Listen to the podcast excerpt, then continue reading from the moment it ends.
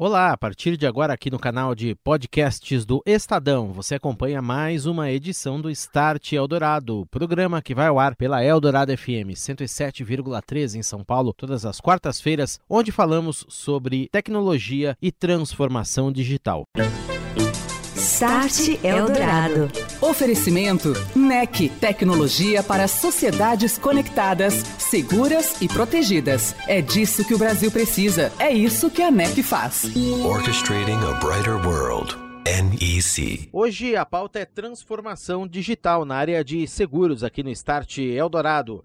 Guilherme Muniz, diretor de tecnologia da informação e inovação da Sompo Seguros, está conosco aqui na Eldorado FM. Tudo bem, Guilherme? Boa noite para você. Seja muito bem-vindo ao Start Eldorado. Como vai? Boa noite, Daniel. Boa noite aos ouvintes. Agradecimento aí pela oportunidade de falar à Rádio Eldorado. vamos lá falar um pouco de tecnologia e inovação aí nesse período de pandemia. É isso aí. Uso de inteligência artificial para você atender melhor os clientes, identificando oportunidades, personalizando ofertas. Isso é uma tendência muito grande no mercado de seguros. Como é que a Sompo vem abraçando essas tecnologias no seu dia a dia para melhorar seus produtos, Guilherme? Então, Daniel, nos últimos dois anos a Sompo tem investido fortemente em tecnologias de, de Big Data, Analytics, né, é, criando chatbots né, para atendimento virtual, tanto dos nossos corretores, que são os parceiros de negócio, também como os clientes finais.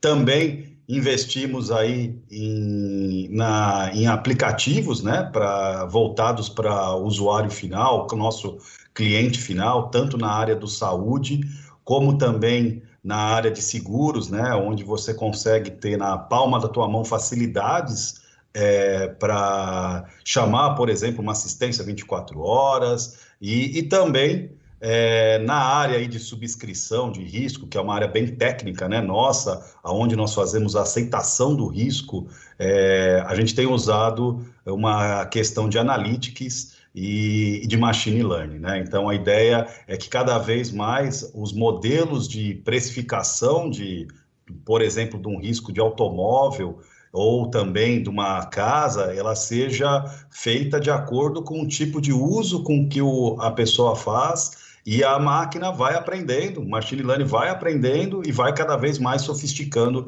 esse, esse tipo de, de, de, de oferta. Isso é muito importante interessante que você está colocando. O caminho é praticamente a personalização. Então, você vai ter uma oferta para mim, uma oferta para você, uma oferta para outro cliente, praticamente pessoal específica para aquela pessoa, no caso de um produto aí como uma pólice de uma casa ou num carro ou outro produto de saúde, por exemplo.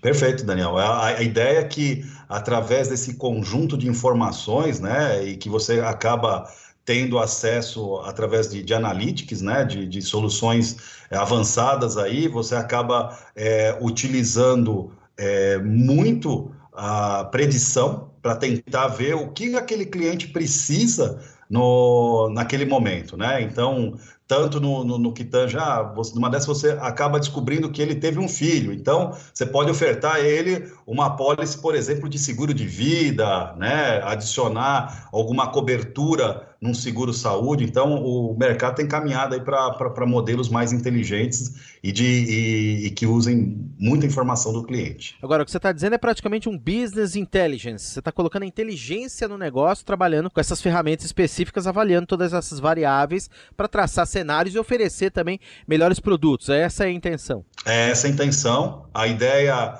é, desde a da, de uma cotação inicial, você já ter pelo menos, né? Vou dar o exemplo hoje, quando a gente faz uma cotação do automóvel, né, de um veículo, a gente já oferta para o cliente três tipos de opção né, olhando todo o cenário dele, olhando as informações que eles nos forneceu. Obviamente, a gente tem toda uma análise de risco por detrás, né, para evitar fraudes, porque o seguro é também um, uma outra questão que a gente tem muito acesso a, a, problemas de fraude, e aí gente também usa uma capacidade de motor analítico aí muito, muito grande para poder fazer isso aí. Internamente na companhia, Guilherme, como é que é essa interface desse time de inteligência de negócios com as áreas, por exemplo, de, de produtos, áreas comerciais, para levar essas oportunidades de fato até o cliente que precisa? Então, a, a, nos últimos dois anos, né, a gente investiu muito numa criação aí do, do, do, de um repositório é, de dados, né, em que tem um time que provê para todas essas áreas é, informações, né? Então a gente tem dashboards, KPIs feitos com ferramentas aí muito potentes de, de business intelligence, né? Então a gente usa o que tem de melhor hoje na tecnologia é, para que possa fazer tanto na área de precificação para o cliente, né? Que a gente deu melhor, um preço mais adequado para aquele, para aquele seguro. Também a gente também olhando um pouco a área comercial nossa, que a gente consiga é, entender o perfil das empresas e dos clientes que estão nos cotando e também sugerir outras soluções para eles, né? De uma, pequena empresa, você é, fornece para aquela empresa, mas também você pode fornecer o, o seguro para as vidas daquela empresa e ter vários tipos de coberturas diferenciadas, tá? Hoje esse time, ele é, ele é dedicado a, a, a, a fornecer KPIs é, diários para todas as áreas, né? Então a gente tem um conjunto de, de dashboards enorme que, que são feitos aí para todas as áreas de negócio da, da, da, companhia. Tem uma figura aí também que é, funciona como uma interface entre a companhia e o segurado, que é o corretor de seguros. Como trazer o corretor de seguros também para dentro dessa realidade? Como é que a empresa trabalha levando essa tecnologia para ele também, para que ele possa aplicá-la também na, na hora da venda e oferta do produto? É, da mesma maneira a gente, Daniel, a gente, a gente é, atualizou todos os nossos portais de atendimento do corretor, a gente disponibilizou é, numa camada de serviço, né, o, as APIs, para que o, o, corretor consuma essas APIs é, em todos os momentos, né, e, e principalmente pro, voltado ao, ao, nosso parceiro de negócio, a gente criou agora recentemente uma, uma série de, desses mesmos KPIs que a gente criou nas ferramentas de, de Business Intelligence, a gente colocou para ele lá para que ele possa fazer o gerenciamento da carteira dele com mais qualidade, com mais assertividade, né? E que principalmente, acho que uma coisa que é muito importante né, nessa, nesses últimos dois anos na Somos Seguros, a gente mexeu muito com a experiência do cliente. Né? A gente quis trazer com que a, a, experiência fosse fluida, né? Então, que ele, desde a, o início, né, que é uma, uma, prospecção, que é uma cotação, passando pelo momento da proposta, da emissão da pólice, até no eventual sinistro,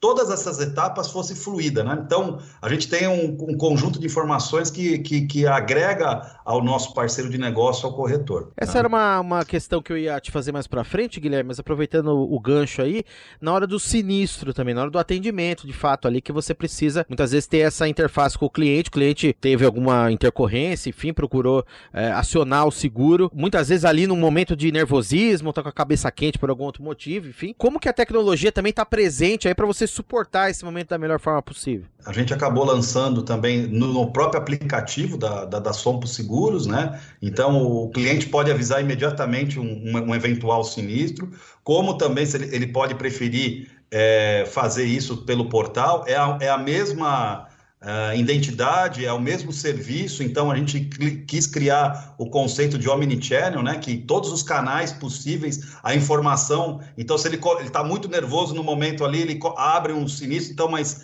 numa dessa é preferível que ele faça assistência, tire o veículo do local, né? Preservando lá a, a, a, o, o, momento, mas a ideia é que é, a gente deu é, autonomia para o próprio cliente abrir o sinistro, para o corretor que assessora o cliente também fazer isso, ou pelo portal, ou pelo app. A ideia nossa agora é evoluir também no aplicativo, através de streaming, colocando é, a filmagem, né, que isso pode facilitar é, a abertura, né, e também a gente está estudando já a questão também, inclusive, de voz, abertura de sinistro por voz. Tá? Eu acho que é um outro ponto que a gente já já está realizando iniciativas aí para o futuro. Interessante. Isso tem uma tecnologia de identificação por trás, no caso, por exemplo, voz, alguma uma técnica que identifica Isso. voz, etc. Pra... É um speech, é um speech analytics onde, onde você busca, é, faz a tradução, né? E inclusive indo aí, né, no tema que você até falou, né, de inteligência artificial, você consegue até agora colocar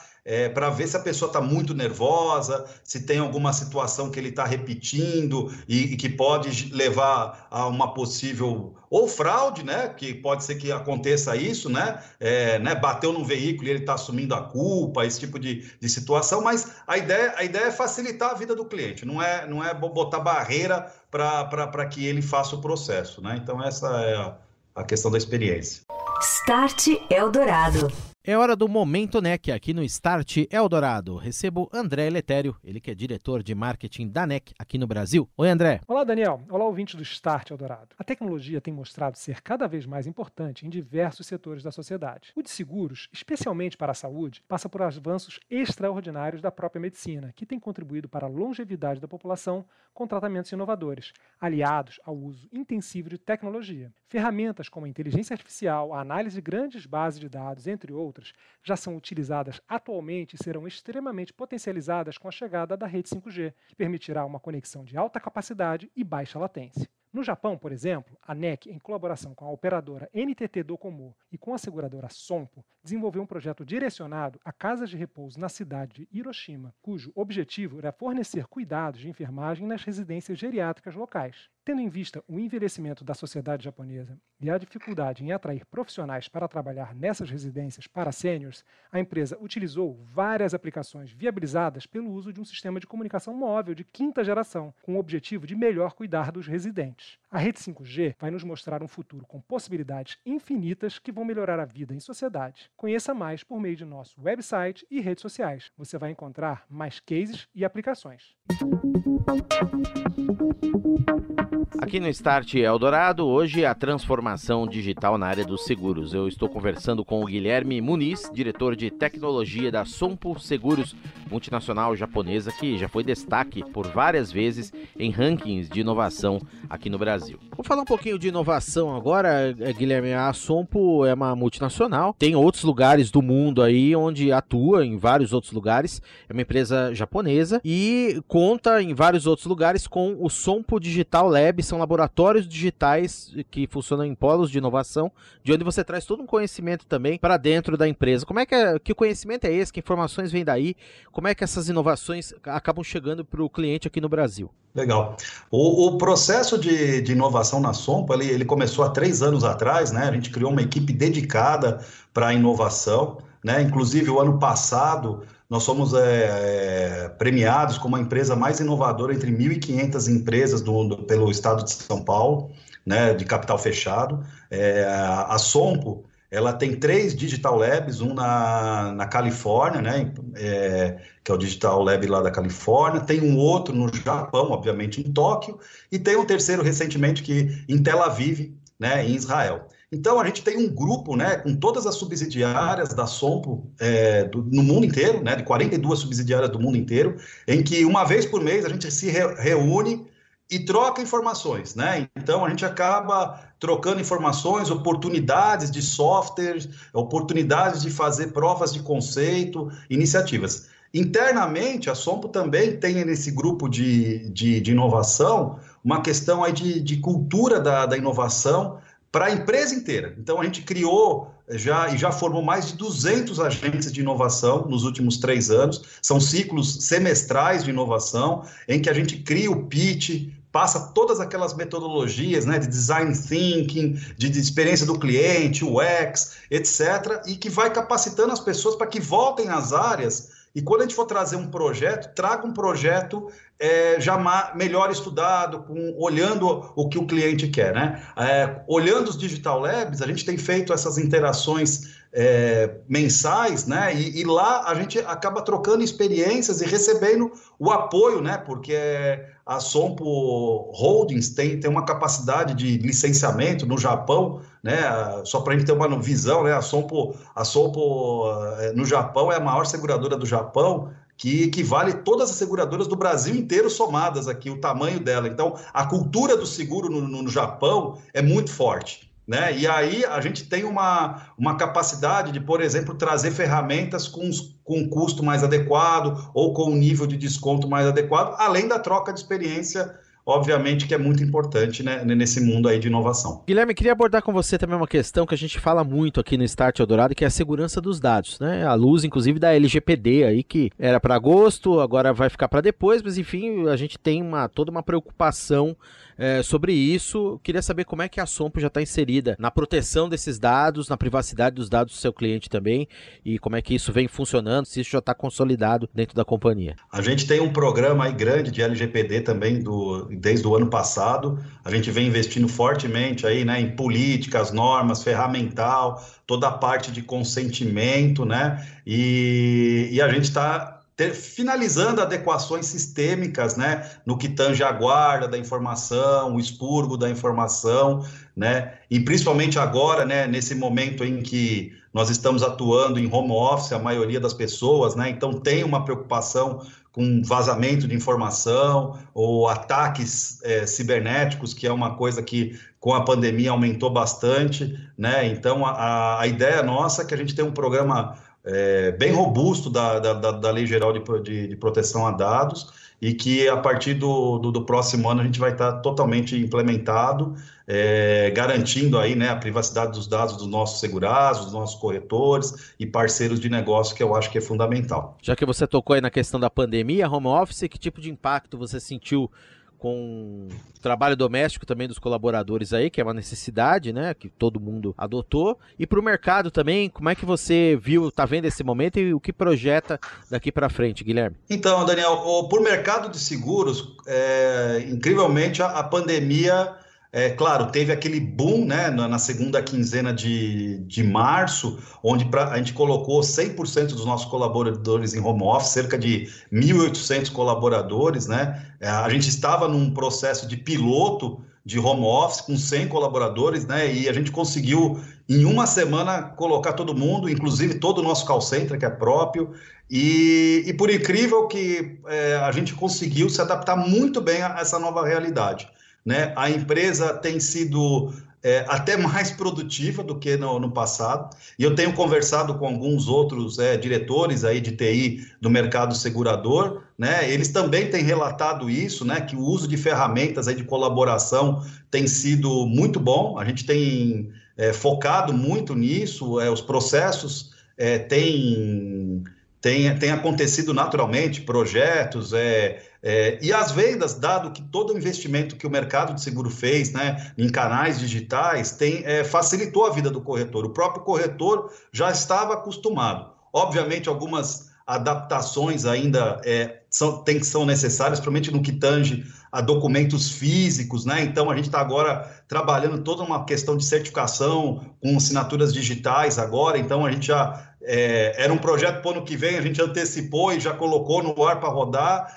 Então, a ideia aqui é que cada vez mais a gente está buscando ser o mais, o mais digital possível para que facilite. Tanto o, o corretor está fazendo um negócio, como uma, o nosso cliente também que está na, na, na, ponta. Né? Tem um número interessante de que eu, que eu vi recentemente do nosso comitê de gestão de clientes, né? A gente, com, com toda essa pandemia, a gente conseguiu que, que todos os atendimentos aos nossos corretores e clientes, 90% estão sendo feitos pelos canais digitais. Somente 10% está sendo feito pelo call center, ou seja, que tem uma interação humana. Então a gente conseguiu, né? A gente tem um, uma, um atendimento é, chamado Sayuri, que é a nossa, o chatbot nosso, que a gente incluiu vários serviços e fizemos um upgrade recentemente, antes da pandemia, por sorte, que vários desses processos, né, segunda via de boleto, é, questões de situação da polis, que está tudo já incluso lá e, e, o nosso cliente, pelo mobile, pelo portal, né, consegue já é, fazer o autoatendimento. Tá? Então, acho que foi muito bom. A gente, claro, né, é, é, um, é uma, uma situação triste né, que a gente está vivendo, mas no mercado segurador, felizmente, a gente acabou é, reagindo bem né, mesmo com distanciamento social, a gente conseguiu preservar a operação da, da, da, empresa e do mercado. Conversei com o Guilherme Muniz, diretor de Tecnologia da Informação e Inovação, falando um pouco mais a respeito da Sompo Seguros e a sua transformação digital nesse momento de crise e também na área das seguradoras. Grande abraço para você, Guilherme. Muito obrigado pela participação aqui no Start Eldorado. Boa noite. Até a próxima. Boa noite, boa noite a todos os seus ouvintes. Obrigado. Start Eldorado. Número de usuários ativos mensais do Google Assistant, que está disponível para smartphones iPhone e também Android, chegou à marca de 500 milhões de pessoas por mês, o dobro no último ano. No momento, o assistente virtual está presente em mais de um bilhão de dispositivos em 90 países. Além dos smartphones, caixas de som e outros dispositivos conectados de internet das coisas também utilizam a inteligência artificial do Google. O Brasil é o terceiro principal mercado para o Google Assistant no mundo. Foi publicado no Diário Oficial da União nesta semana um despacho com uma prorrogação de 30 dias na consulta pública da Anatel sobre as condições de uso da faixa de 3.3 a 3.7 GHz para o 5G aqui no Brasil. As teles que pediram essa prorrogação querem 100 MHz adicionais nesta faixa para oferta de uma banda mais larga. A consulta continua aberta então até 31 de agosto enquanto a Anatel ainda trabalha em testes para verificar eventuais conflitos entre o 5G na faixa de 3,5 GHz e os serviços de satélite na banda C adjacente. Antenas parabólicas que podem parar de funcionar ou terão que conviver quando o 5G estrear aqui no Brasil. Lembrando que o leilão está previsto para o início, ou pelo menos nas previsões mais pessimistas, para o primeiro semestre do ano que vem tanto a definição da data do leilão do 5G quanto uma decisão do governo brasileiro sobre o posicionamento em relação aos fornecedores chineses da tecnologia, como a Huawei e a ZTE, tudo isso ficará para 2021. O ministro das Comunicações, Fábio Faria, confirmou que o momento atual é de apuração de informações e quem decidirá será o presidente Jair Bolsonaro. O tema não é tratado com urgência, por enquanto, no âmbito do governo. Segundo o ministro, o Bolsonaro e ele próprio estão abertos a receber as empresas, tanto a Huawei quanto a Ericsson e a Nokia, para saber o que cada uma tem a dizer a respeito do assunto. Entre as informações que o governo busca estão a expectativa de investimento, a capacidade que as empresas têm em relação a prazo para colocar o 5G em funcionamento e requisitos de transparência. Você ouviu Start Eldorado. Oferecimento NEC, tecnologia para sociedades conectadas, seguras e protegidas. É disso que o Brasil precisa. É isso que a NEC faz. Orchestrating a brighter world. NEC.